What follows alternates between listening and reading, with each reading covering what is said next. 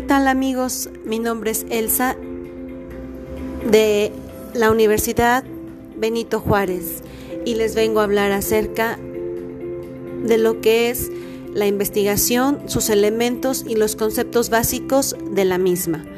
La investigación es el proceso mediante el cual se adquiere el conocimiento, por tanto, tiene como objetivo la adquisición de conocimientos nuevos, la amplificación de otros existentes o la solución de problemas teóricos o prácticos por medio de una actividad metódica o reproducible.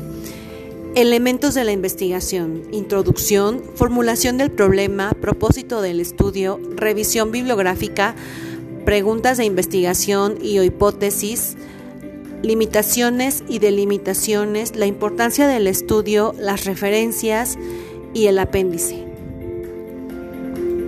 Concepto básico de investigación, pensamiento, conocimiento, investigación, ciencia, método, documentación.